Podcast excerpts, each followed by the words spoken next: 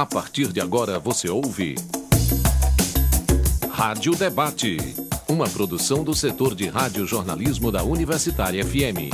Apresentação: Caio Mota. Olá, são 11 horas 34 minutos. Hoje é terça-feira, dia 16 de agosto de 2022. E eu começo o programa de hoje te falando que o leite materno é um alimento precioso nos anos iniciais da vida de uma criança. Segundo dados da Organização Mundial da Saúde e também do Fundo das Nações Unidas para a Infância, o UNICEF, todos os anos 6 milhões de bebês são salvos devido à amamentação. Desde abril de 2017, o mês de agosto é inteiramente dedicado à importância do aleitamento materno por meio da campanha nacional Agosto Dourado. No Rádio Debate de hoje, nós vamos entender como o leite materno impacta no desenvolvimento do recém-nascido, quais são as dificuldades no momento da amamentação e qual a importância da doação de leite para a saúde dos bebês. Agora eu apresento para você nossas convidadas que estão online com a gente. Hoje conversaremos com Bárbara Montezuma. Ela é farmacêutica, mestre em patologia pela UFC e responsável pelo controle de qualidade do Banco de Leite Humano da Maternidade Escola Assis Chateaubriand. Bom dia, Bárbara. Seja bem-vinda ao Rádio Debate. Oi, Caio. Bom dia. Um prazer estar aqui com vocês. Vai ser uma ótima conversa sobre a importância do leite materno, né? esse bem tão precioso que a natureza nos deu para alimentar nossos bebês. Vai sim. A, a gente que agradece a tua participação, Bárbara. E agradecemos também a participação de Rosalina Ramos. Ela é pediatra e neonatologista e é também coordenadora da unidade Canguru e do Banco de Leite Humano da MEAC. Bom dia, Rosalina. Seja bem-vinda. Bom dia a todos. É um prazer enorme, uma honra. Eu acho que é uma honra para todo pediatra falar de leite materno, que para a gente realmente é vida né? E vai e que é desde o nascimento e acompanhando para o resto da vida. Então é o leite, por isso que o agosto que o mês né, é agosto dourado, porque realmente o leite é ouro. Vale ouro, é exatamente isso. Lembra você que está ouvindo o Rádio Debate que você pode acompanhar a rádio pela internet no nosso site www.radiouniversitariafm.com.br ou baixar o aplicativo no seu celular. Aí é só buscar Rádio Universitária FM com nossa frequência 107,9. E ainda para interagir com as participantes do debate de hoje, você pode enviar perguntas ou comentários para o nosso WhatsApp. O DDD é 85 e o número 33667474.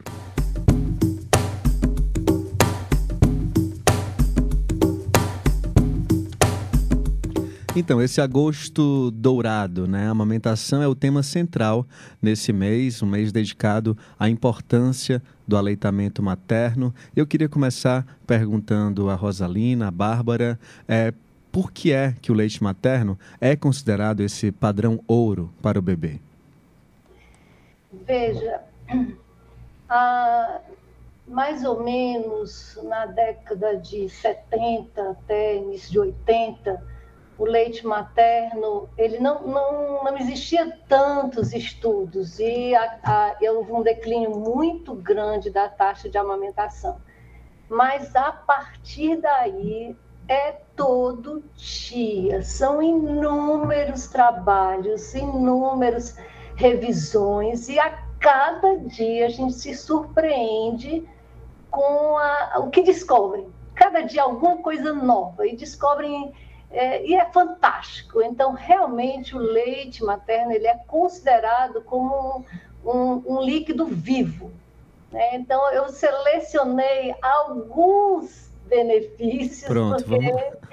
seria, eu acho que o dia todo para falar deles, né? Então, selecionei alguns e é, em 2016 houve uma grande publicação numa revista de, de muito conceituada, que é o The Lancet, e esse estudo encomendado pela Organização Mundial de Saúde, e ele contemplou 28 meta-análises né, que são estudos é, de alto grau de evidência. E aí, um, é, assim, um dos pontos importantes, diminuição da mortalidade. Então, um, segundo é, esse estudo, para cada 10 crianças amamentadas com menos de seis meses, não amamentadas, para cada 10 crianças, 9 na, na taxa de, de mortalidade. A mortalidade de para cada 10 crianças que morreram, 9 não eram amamentadas. Então, é altíssimo, né? Esse número. Sim. Então, por quê? Porque há uma diminuição importante da diarreia, da, das infecções respiratórias, das pneumonias. E nós temos aqui um epidemiologista, Dr. César Vita, Pelotas, renomado epidemiologista, e ele tem um trabalho muito grande que, que fez parte desses estudos do meta-análise, e que o, o dado dele é de que para crianças não, as crianças não amamentadas tinham no, no estudo dele 14,2% de morrer por diarreia e 3,5% quando era alimentação mista. E a chance de hospitalização por pneumonia nas crianças não amamentadas foi de 61 vezes maior do que aquelas amamentadas. Então, assim, já de cara, de saída, é, já né, configura assim, uma importância capital. Bárbara, que nutrientes né, que existem no leite materno que ajudam nesse desenvolvimento que a Rosalina falou? A questão do nutricional do leite é completa, né? Até o sexto mês de vida, os bebês precisam apenas do leite materno para ter uma saúde. É, tem uma coisa que é tipo, até o sexto mês tem que ser exclusivo. É, e... exclusiva, sem água, sem chá, sem nenhum outro alimento, em livre demanda. E aí o leite ele tem a, a composição ideal para esse crescimento do bebê, em termos de carboidratos, de gorduras, né, ácidos graxos. É, e o leite também conta com células de defesa. Essa é a grande diferença entre um leite materno, que é a espécie específica, né, e, e o leite de lata, né, uma fórmula infantil. Ela tem nutri nutrientes, pode, a indústria pode conseguir colocar carboidratos, lipídios, né, proteínas, tentar se assemelhar. Mas o leite materno, como a doutora Rosalina falou, é um alimento vivo, ele também contém imunoglobulinas, que é o que vai fazer toda a diferença nessa questão imunológica do bebê, né? contém imunoglobulinas, contém células de defesa, é, contém é, substâncias que vão proteger o, o, as infecções, né? Algum, alguns, algumas substâncias que vão combater também as infecções além das imunoglobulinas, né? É, existem inúmeros fatores de proteção, né? Que vai ajudar o bebê a ter uma saúde melhor. E não só nesse momento, porque o leite já foi provado em vários estudos também, mostrando que a importância do leite não é só para a infância, mas além da infância, né? As pessoas que foram amamentadas, elas também vão ter benefícios ao longo da vida, né? Como redução dessas doenças autoimunes, redução da da chance de, ser, de obesidade, né? Para a mulher também tem uma vantagem, para a mãe que amamenta também tem um risco reduzido de ter câncer de mama. É, então, diminui o risco de, de é, depressão pós-parto, vários benefícios para a mulher e para o bebê. E o ideal, o tempo. Pode falar. veja bem, uma, uma coisa incrível. Quer dizer, essas diarreias, esse menor risco de diarreia, menor risco de pneumonia, de hospitalizações, é realmente porque o leite materno tem compostos bioativos que vão dar indiretamente é, ser responsável por, essa, por esse combate às infecções. Para você ter uma ideia, o colocho, 1 ml de colocho tem 184 mil leucócitos. O que é o colocho? Defesa, neutrófilos, macrófilos, linfócitos, né, cheios de anticorpos, anticorpos contra as bactérias. E o que é esse colocho, Rosalina?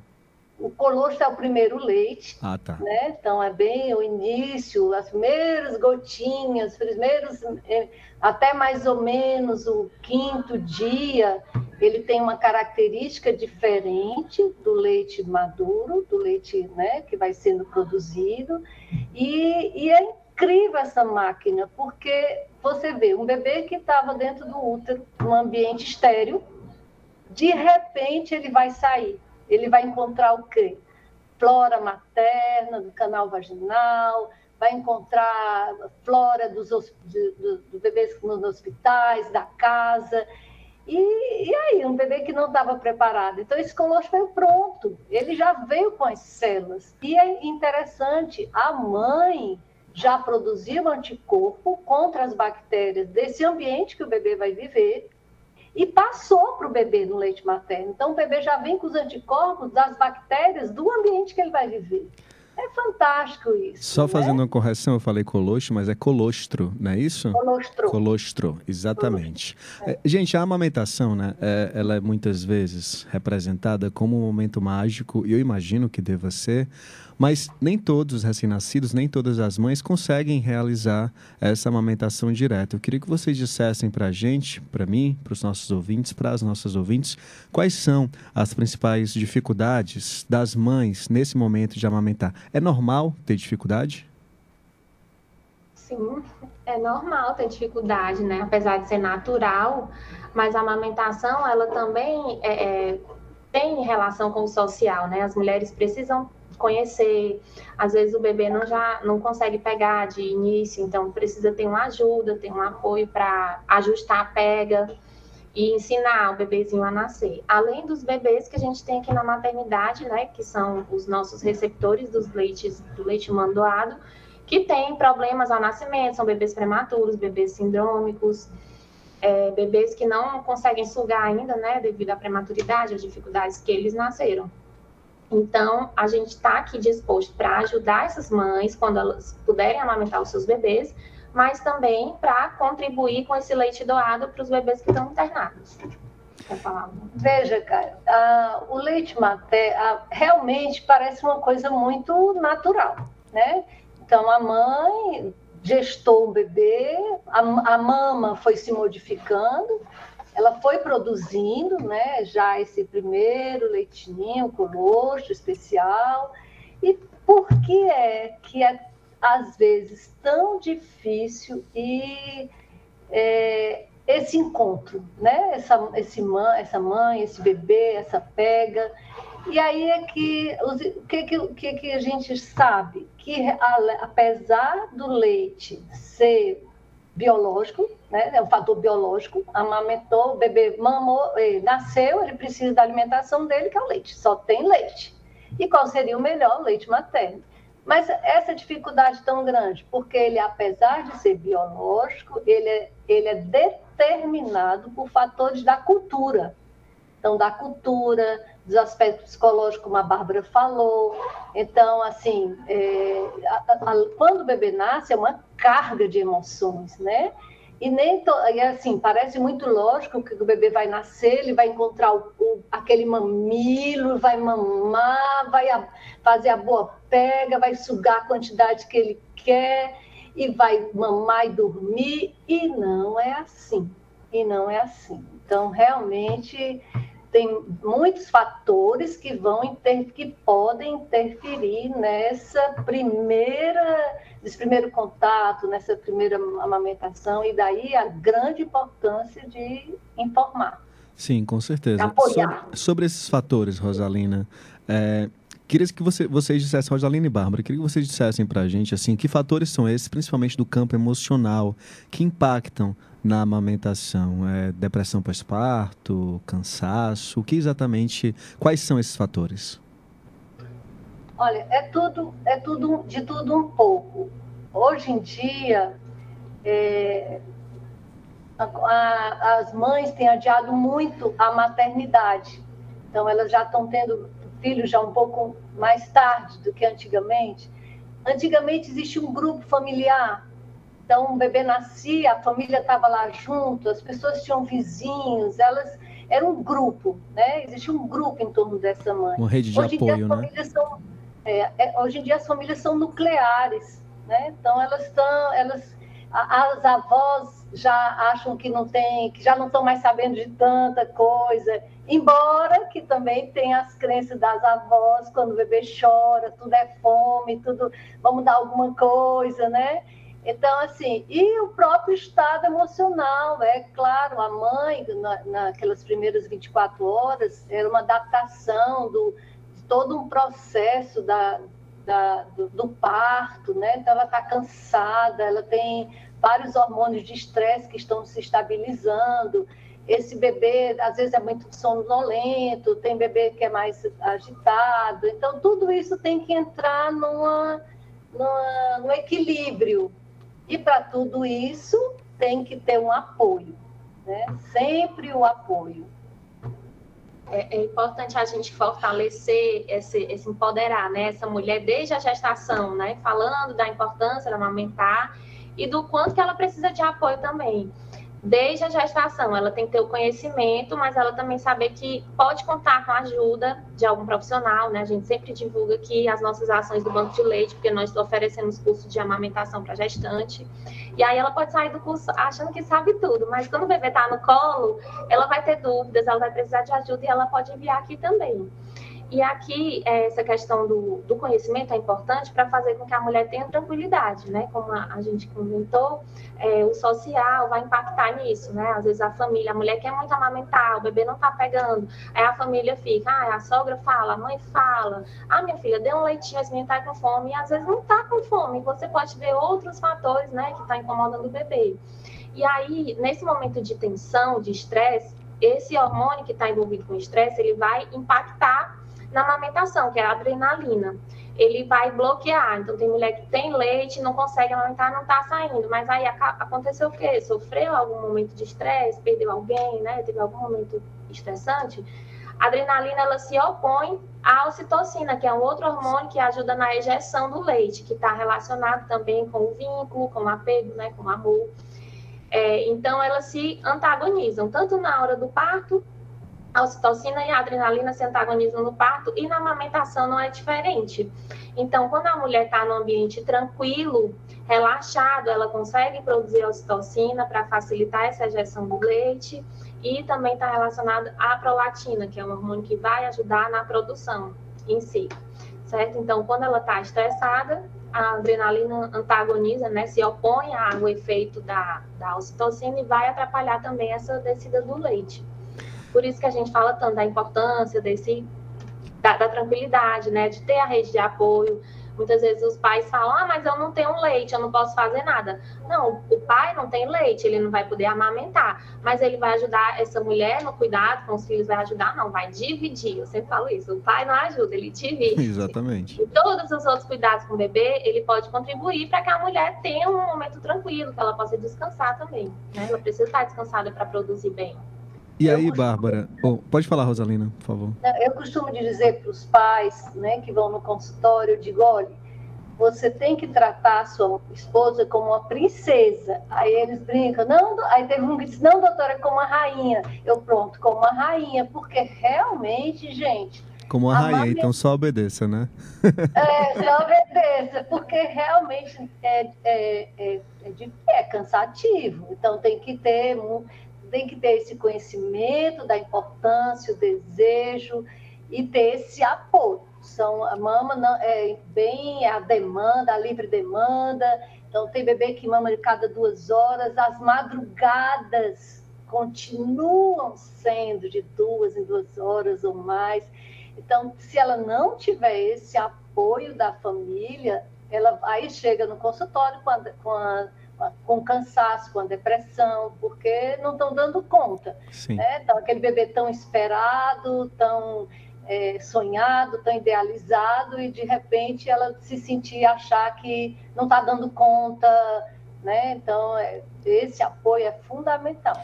E aí eu pergunto a vocês, é, no caso de uma mãe que não está conseguindo amamentar o seu filho, é, é possível reverter isso? Ou existem casos que de fato é irreversível, porque eu li a um canto que é, o maior vínculo, né, a proximidade da mãe com o bebê, o contato pele a pele, que isso pode ser um, um estímulo, né, que outros fatores podem contribuir para uma maior produção de leite, já seguindo o caminho contrário aqui.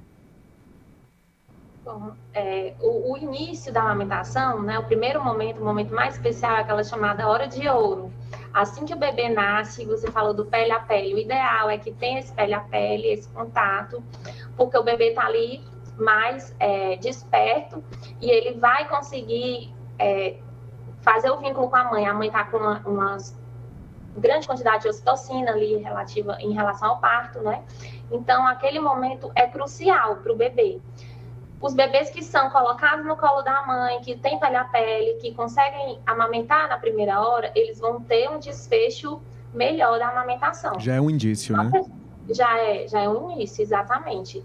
E aí, né, como tem alguns bebês que nascem que não tem, esse, não tem essa possibilidade, né, principalmente os, os, bebês daqui que têm algum problema no momento de nascer, bebês prematuros, precisa de alguma atenção especial, eles não conseguem ter esse momento é, de pele a pele, né, da amamentação na primeira hora. Então, aí depois a gente vai tentar o mais breve possível colocar esse bebê ao seio e estimular, de acordo com a, com a saúde do bebê, né? Se for um bebê a termo, ou então a mãe. Aqui a gente também recebe, é, tem partos de mães que estão com problema de saúde e o bebê nasce bem.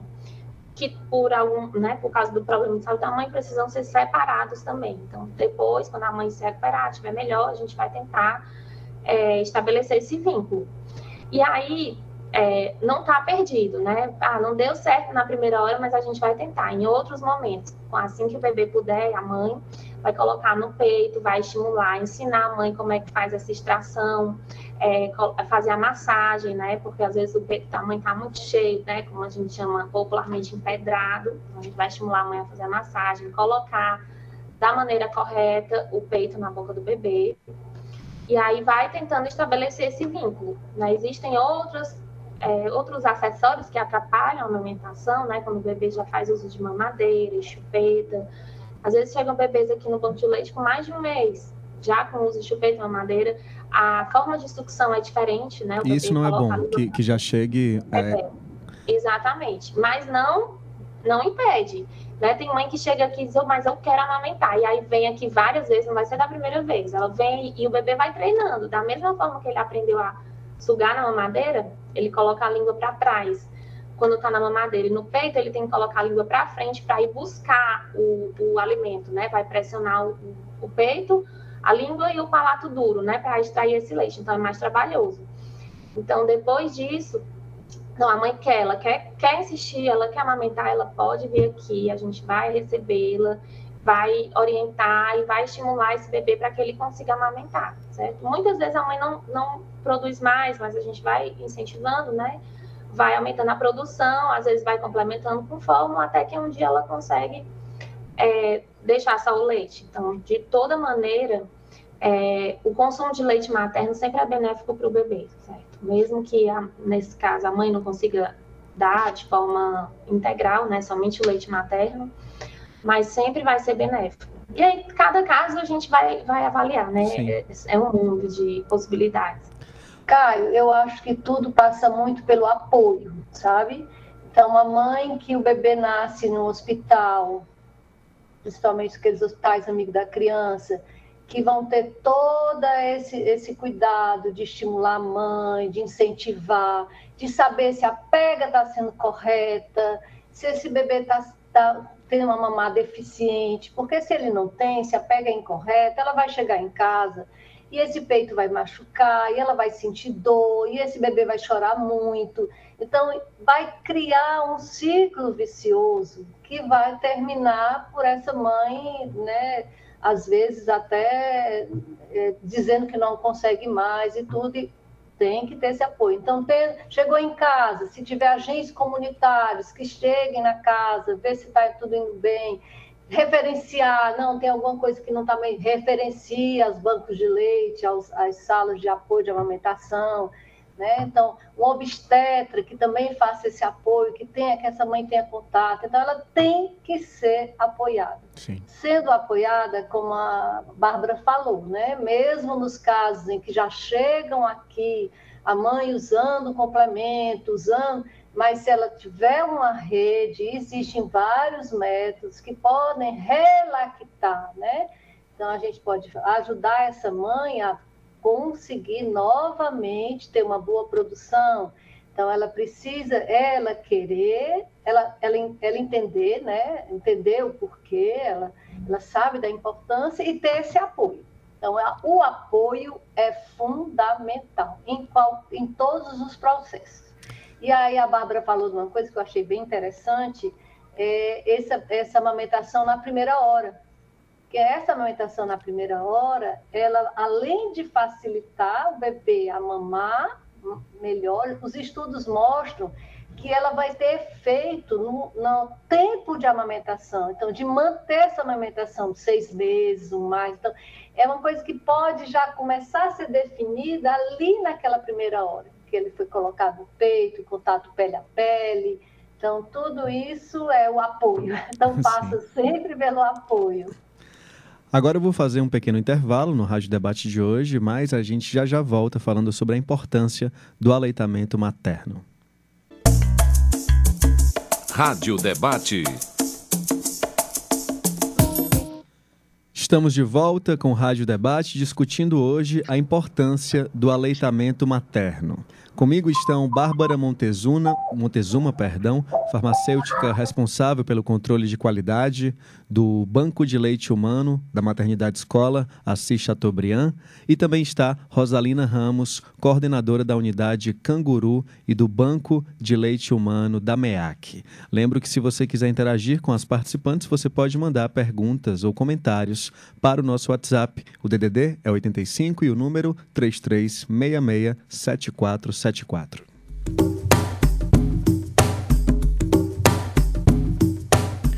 Rosalina, há mais de 20 anos, a MEAC conta com o método Canguru, que é uma política pública importante né, da saúde da mulher e da criança dentro da maternidade, dentro do, da UFC. Como é que o método canguru contribui no aleitamento materno. Na verdade, como é que funciona esse método? Apresenta é, ele para os nossos ouvintes. Você é coordenadora né, da unidade canguru da MEAC.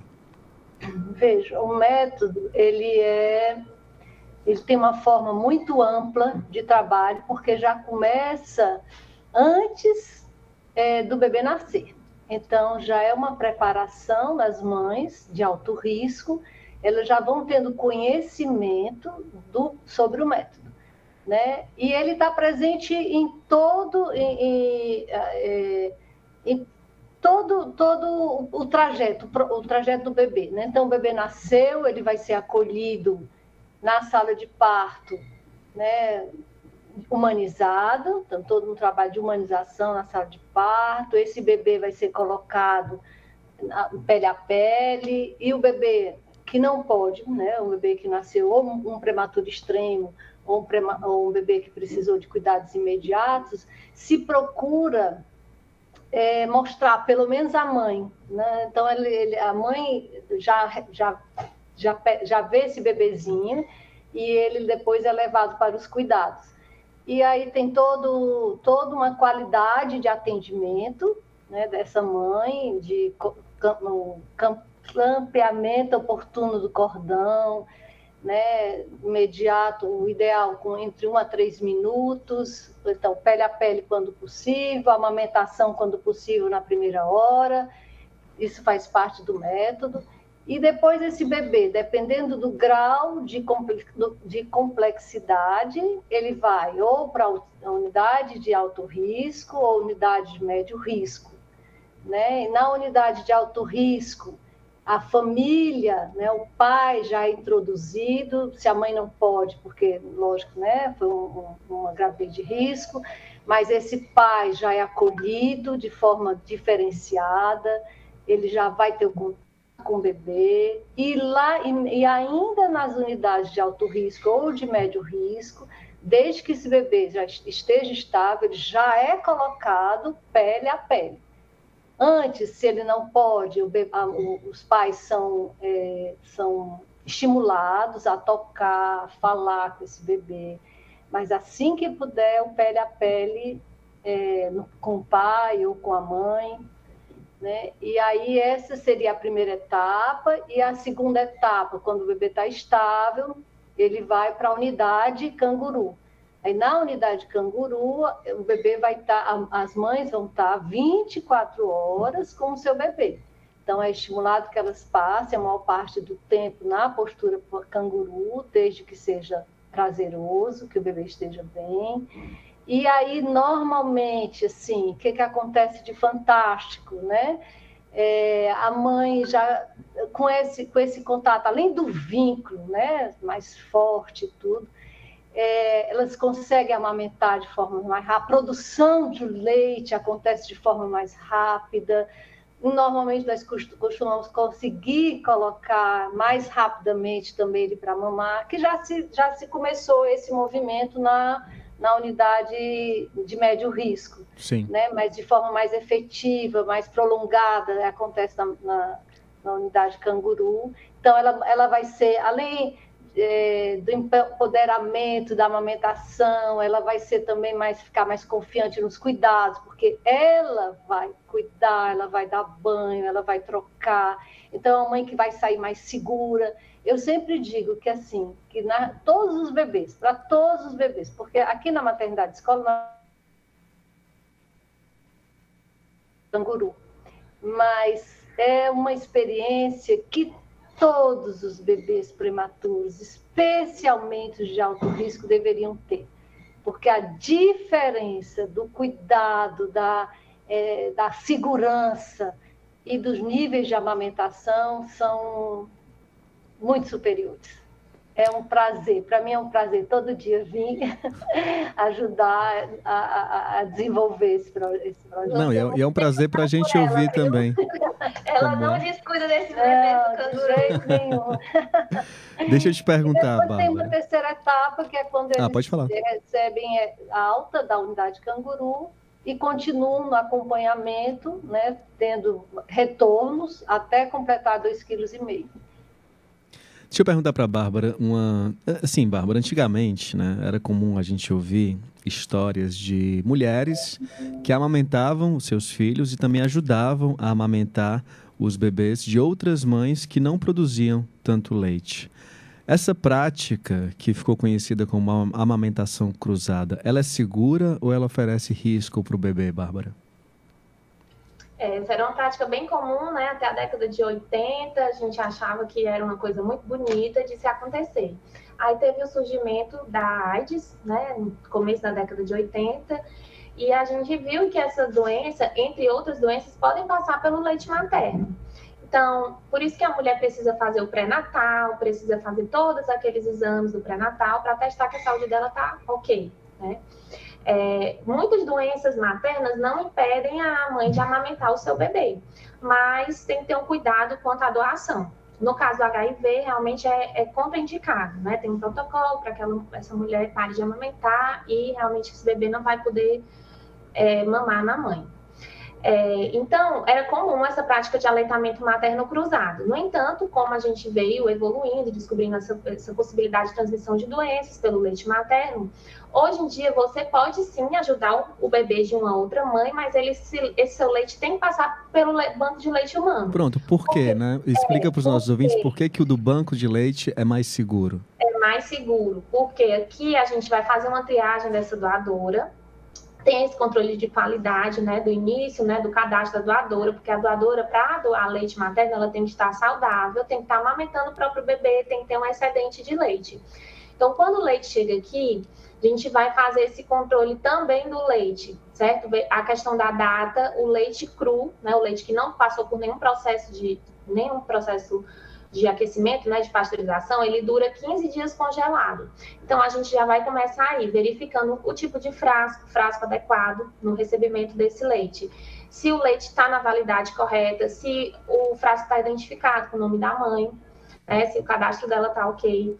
E aí, nós vamos fazer essa seleção desse leite, fazendo a acidez, e um teste que a gente chama de crematócrito, que é o teste que vai quantificar as calorias desse leite. Então, ele vai ser selecionado e classificado. Então, ao final do processo de pasteurização, é, a gente vai ter vários tipos de leite. E esse leite, né, com, com quantidades diferentes de gordura, né, e com características diferentes, né, de acidez e de gordura, a gente vai poder direcionar para o bebê que mais necessita daquele leite. Então, vai ter um, um controle do leite de acordo com a com a pasteurização, certo? Essa pasteurização É uma pasteurização diferente da indústria de laticínios, porque a indústria de laticínios ela visa somente inativar os patógenos, matar, né? eles colocam em altas temperaturas, matam todos os micro-organismos.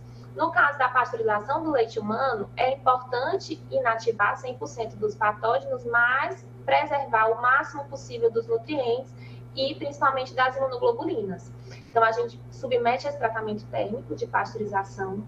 Há uma pequena perda das imunoglobulinas, mas ainda assim é bem superior, é um leite muito superior. Então, o padrão ouro é o leite materno cru da própria mãe no peito. Então, quando não é possível, o leite cru da própria mãe. Né? No caso desses bebês que estão nas unidades neonatais, a gente estimula essa ordem à beira do leito, a mãe se sente parte do cuidado, a mãe extrai só o que o bebê precisa naquele momento, à beira do leito, ajuda na administração, de acordo com a alimentação do bebê naquele momento, e depois ela desce para o banco de leite para tirar mais, mais leite para as próximas dietas do bebê ou mesmo para a doação. Né? Quando a mulher começa a estimular, tem mulher que realmente tem a mais, bem a mais do que o bebê precisa. Então, ela, elas doam a gente explica para elas a importância de fazer essa ordem à beira do leite, porque vai ser o melhor leite para o bebê delas. Depois desce para o banco de leite para doar, porque quando ela precisar, se ela não tiver leite suficiente, é daqui do banco que o leite vai suprir o bebê dela. Então, depois desse processo de pasteurização né, térmica, é, a gente vai, vai classificar, selecionar e classificar o leite, e esse leite vai ficar disponível para atender o lactário, né? O lactário vai direcionar para cada para a necessidade de cada bebê. Essa é a grande diferença do leite do, do banco de leite, né? Que ele vai ser um leite seguro e vai ser o mais adequado para a necessidade de cada bebê.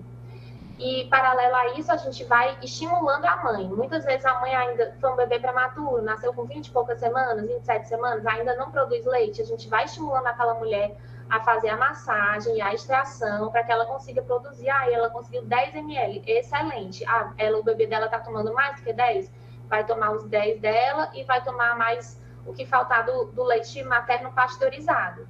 E assim a gente vai estimulando essa mulher. E quando elas entendem que é importante tirar esse leite à beira do leito, é, tirar as outras dietas do bebê aqui, né, do leite cru, elas realmente compram esse processo. Elas sabem que é, tirando leite, né, participando mais desse cuidado, o bebê dela vai sair logo, vai ter alta e ela vai ter o bebê dela do jeito que ela queria, né, em casa, a, com a família e mamando no peito. Então esse processo é muito importante. Aqui a gente faz isso todo dia, né? Todo dia tem bebê nascendo, bebê com dificuldade, novas mães é um processo diário, né? diário novas doadoras, sim. e entender também que a importância desse leite, já que ela está lá na unidade neonatal, que ela vê os outros bebês, para ela entender também que o leite que sobrar dela vai fazer a diferença na vida de um outro bebê cuja mãe não está conseguindo.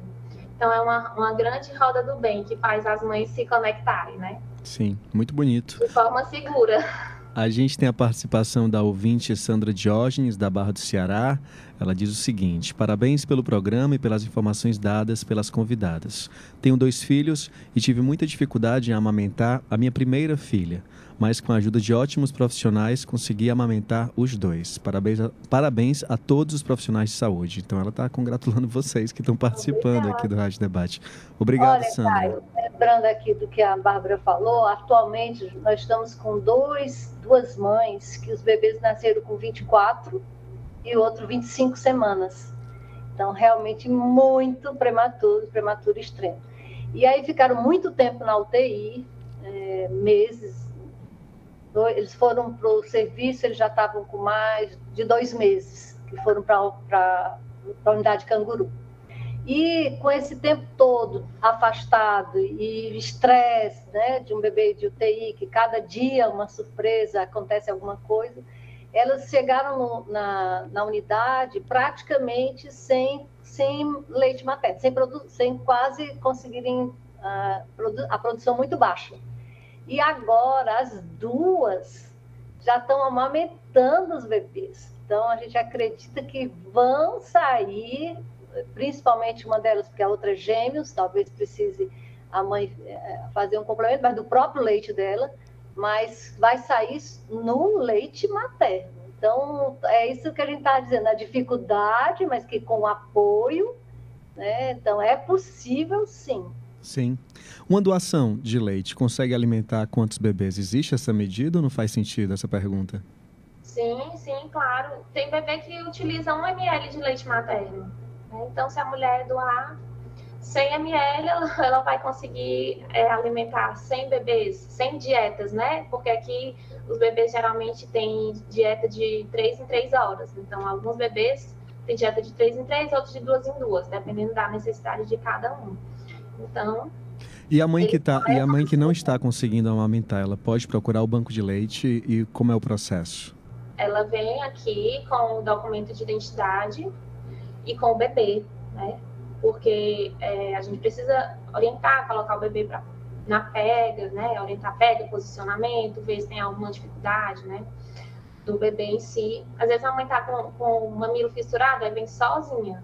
Mas aí o que causou a fissura foi a má pega do bebê, então tem que vir com o bebê, né? Sim. E aí ela traz um documento de identidade com foto, faz um cadastro aqui, a gente é SUS, não, não paga nada por isso, não tem agendamento, é por ordem de chegada.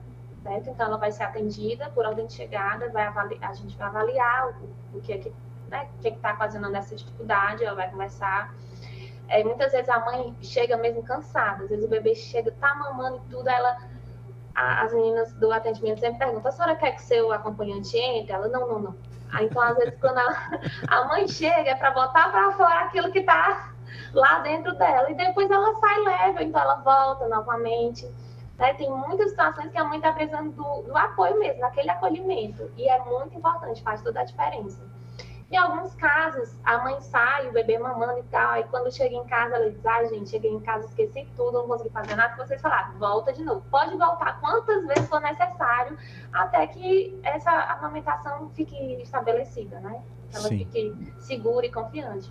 E às vezes a mulher já tá com meses, o bebê já tá mamando bem e tal, aí ela vem a desenvolver uma mastite. Tem doadoras nossas que doam leite, o bebê mama bem, aí voltou a trabalhar ou teve algum problema, teve a mastite, aí vem. Uma, uma mastite é uma inflamação mastite, na mama, é isso? É, exatamente. Então, alguns dos problemas que pode surgir, né, nessa amamentação, aí ela pode voltar, pode nos procurar e tal, e, e aí, aí vai estar acompanhada. Já que eu estou no meio desse bloco de perguntas que são mais de serviço mesmo, uhum. quem, quem é que pode doar? Eu sei que você falou de três critérios é, um pouquinho antes. Pode repetir e também falar é, outros critérios que possam existir? Sim, a mulher tem que ser saudável, estar amamentando o próprio bebê, ter um excedente de leite. E aí, quando ela liga que a gente vai fazer essa triagem, a gente também pergunta antecedentes maternos, como é que foi o parto, se teve alguma intercorrência com o bebê, se ela está utilizando algum medicamento.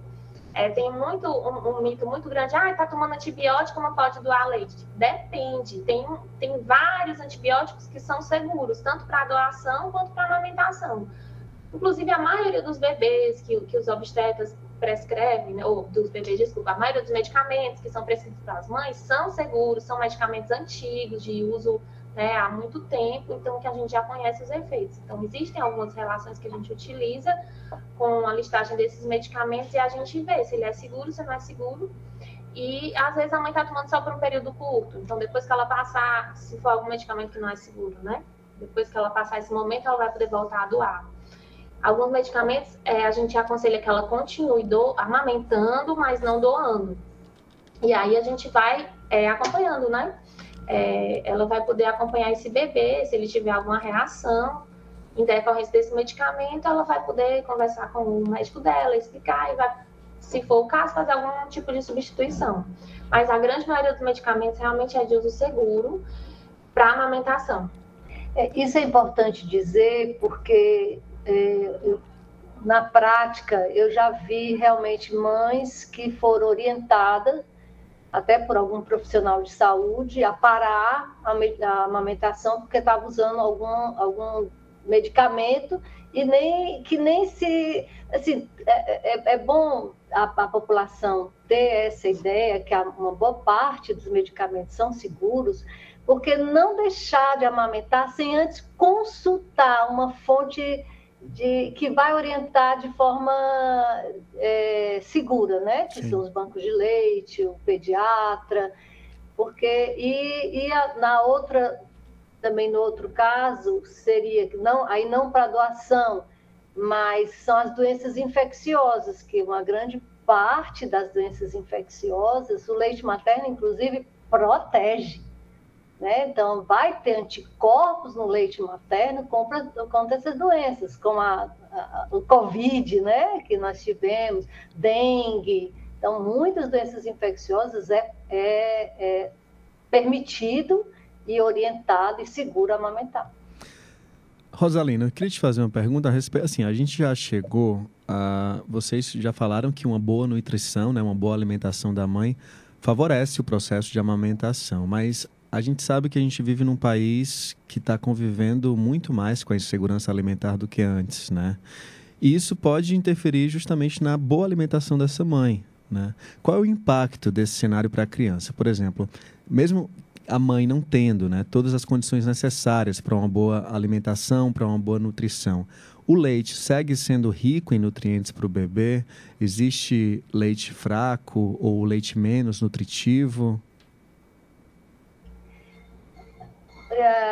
Isso aí já tem estudos, né, que mostrado que mesmo mães desnutridas, né, a não ser desnutrição grave, mas a Sim. desnutrição leve ou moderada, elas, o leite materno continua tendo um ótimo nível de nutrientes. Então, ele, ele pode espoliar a mãe, mas o bebê vai continuar com a, a qualidade do leite materno, não vai diminuir.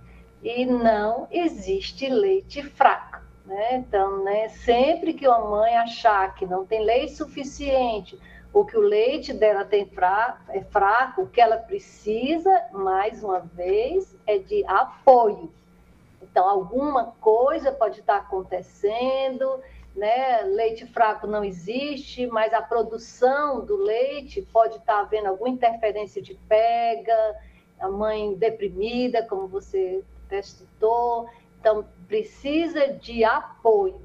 Sim. Nunca vencem em leite fraco, porque não existe. E aí você falou, Rosalina, da relação da, do leite materno com algumas doenças e você falou da Covid. Já existem, então, pesquisas sobre amamentação e Covid? Sim, pesquisas. Realmente, no início, é claro que ninguém tinha, né? É, foi uma doença nova sim, foi, e tudo. Sim. E, e foi, foi, inclusive, é, alguns serviços mundiais que, na época, no início é, sugeriram não amamentar, mas uh, depois, hoje já é, já é completamente é, seguro e os estudos todos mostram que a mãe tem anticorpos contra o vírus da Covid. Então, na realidade, quando a mãe se vacina, ela vacina, na verdade, ela é uma vacina, mas para duas pessoas, porque na, mesmo na gravidez, quando ela vacina, ela já está passando de corpo para o bebê. Certo. A gente tem ainda cinco minutinhos e eu queria encerrar com uma pergunta a respeito da percepção das mães em relação ao aleitamento materno, né? Hoje a gente vive num momento que a gente tem mais acesso à informação, né? Que existe um maior debate também sobre os direitos das mulheres. Eu queria saber, vocês acreditam que houve uma mudança na percepção das mães em relação à importância da amamentação? Ou a gente segue debatendo os mesmos tabus? Como é que vocês avaliam essa trajetória? A gente conseguiu av avançar nessa temática? Sim, conseguiu muito. O Banco de Leite da MEAC aqui, a gente tem 34 anos, vamos fazer 35 anos em março do ano que vem. E eu digo assim, gente, que lindo, quando a MEAC estava começando o banco de leite, eu ainda mamava. é como as coisas mudaram, né? Na década, final da década de 70 para começo de 80, era bonito tirar uma foto com aquela pilha de lata. Não sei se vocês já viram alguma foto desse tipo. O tanto de lata que o bebê consumiu em tanto tempo, né? Porque era chique tomar aquele leite industrializado. E aí, com, com os adventos desses estudos que a doutora Rosalina falou, a partir da década de 80, a Organização Mundial de Saúde foi bem forte nisso e a gente veio mudar, veio mudando. E o Brasil, com o advento da rede de banco de leite humano, é pioneiro nessa questão da amamentação. A gente tem muitos estudos, a gente exporta essa nossa tecnologia de banco de leite humano para todo mundo. É, e a gente mostrou essa, essa o que de vantagem o leite pode trazer, né, e a amamentação em si, para a saúde das crianças. E fortalecer também essa importância de amamentar por mais de seis meses, né? Porque a gente falou que a amamentação é exclusiva até o sexto mês, mas após o sexto mês, com a alimentação complementar saudável, ela é muito importante. E assim, a recomendação da Organização Mundial de Saúde é até dois anos ou mais. Então, muitas mulheres ficam na dúvida, ah, ou mais. Depois dos dois anos ainda é bom? O leite ainda funciona? Claro que funciona, vai ser importante, ainda vai ser um um, um alimento e também um complemento imunológico para esse bebê, certo? E aí quem vai determinar o momento de parar a amamentação é a dupla, mãe e bebê, que vão decidir quando não estiver mais funcionando para ambos, certo? Isso é que é importante. Eu queria só fazer uma ressalva aqui, falar do, do, nosso serviço. Posso divulgar o telefone? Por favor, já ia te pedir. Qualquer mulher que tiver dúvida em relação à amamentação, à doação de leite humano, se precisar de atendimento, pode nos procurar. O nosso telefone é o 3366-8509 certo? Então, ela, o nosso funcionamento é de 7 às 19, só que a gente pede que ela chegue até às 17, porque alguns atendimentos demoram mais certo? Para fazer a ficha e tal, e ser atendida com tranquilidade. E onde então, fica a MEAC? Só para a gente deixar. No Rodolfo Teófilo, aqui a entrada do banco de leite é diferente da entrada da maternidade mesmo. O banco de leite fica na rua Papi Júnior, que é sem número, mas é a esquina com a rua Professor Costa Mendes. Certo. Rosalina, eu queria te ouvir também. É, pronto. É, que eu queria dizer que, sem dúvida alguma, o leite materno, as mães estão mais conscientes e até é, procurando realmente mais ajuda, mais apoio, mas se a gente pegar ainda as estatísticas, nós, no mundo, né, mundialmente, Sim. ainda está bem abaixo da taxa desejada, e mesmo o Brasil, que tem uma taxa ascendente, ainda, é, em, exceto na, na amamentação na primeira hora, que houve uma uma, um aumento de mais de 60% dos bebês são amamentados na primeira hora, mas a amamentação exclusiva, os seis meses, até um ano, até dois anos, eles estão abaixo das expectativas, das, das metas, das metas estimuladas pela Organização Mundial de Saúde, Precisamos avançar mais, Precisamos né? Precisamos estar fortalecendo e com programas como esse, né, de orientando, de apoiando, e é tudo volta Voltamos para o apoio. apoio né? Claro, claro. Gente, queria agradecer a participação de vocês, Bárbara Montezuma, Rosalina Ramos, no Rádio Debate de hoje, quando a gente discutiu a importância do aleitamento materno. Eu sou Caio Mota, o Rádio Debate fica por aqui. Esse programa, lembra você, vai estar disponível logo mais nos aplicativos de podcast. Basta procurar Rádio Debate no Spotify, no Deezer ou no seu tocador favorito. Não sai daí, que a gente segue junto depois do intervalo, ouvindo música popular brasileira de ontem, de hoje e de amanhã no Sonorama. A Universitária FM apresentou Rádio Debate, programa do setor de radiojornalismo.